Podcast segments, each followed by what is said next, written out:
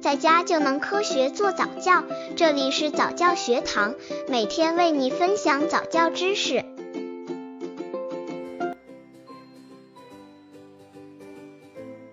如何避免早教误区？宝宝早教应注意的几大重点。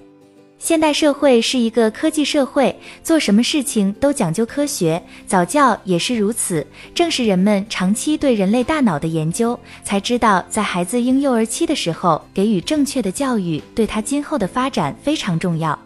所以，现代家庭都很重视孩子的早期教育。不过，尽管人们对早教很重视，可是对于一般家长来说，在早教过程中也会走进一些误区。如何避免早教误区？宝宝早教应注意的几大重点：刚接触早教的父母可能缺乏这方面知识，可以到公众号早教学堂获取在家早教课程，让宝宝在家就能科学做早教。宝宝早期教育的三大重点，真正的早教应该怎样入手呢？早教专家提出了三个重点，希望能给关注早教的家长们一些启发。一、宝宝身体方面。孩子智力开发固然重要，不过最重要的应该是孩子的身体健康。零至六岁正是造就孩子良好体能的关键时期。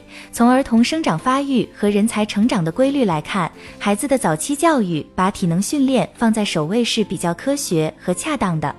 二、宝宝的良好性格培养方面，重视孩子非智力素质的培养也是很重要的。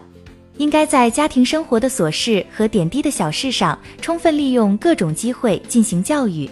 比如孩子跌倒了，要鼓励他自己爬起来；教育孩子不要怕打针之痛等。千万不要小看这些随机的教育，在父母的言传身教下，会培养孩子勇敢、不怕困难的性格，培养孩子较强的独立能力。三、宝宝的智力开发。许多家长对孩子进行智力开发时，容易陷入一个误区，即认为教会孩子掌握一种乐器、学会一种技能就是智力开发。实际上，真正的智力开发是让孩子开阔视野，多接触大自然，多思考和探索，在思考和探索的过程中学习知识，锻炼能力。很多家长都比较重视孩子的早教，不过也容易出现一些对早教的错误认识。针对一些家长在孩子早教中出现的一些误区，第一，宝宝小编给出三条建议：一、宝宝的护理与教育是不可分割的，孩子的早期教育和养护保健是分不开的。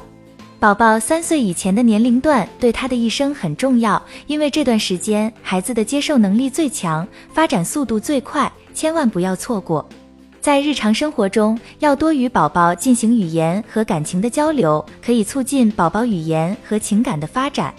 早教并不是教孩子知识和技能，而是引导宝宝感知、认识的过程。宝宝爬、站、走都是一种教育。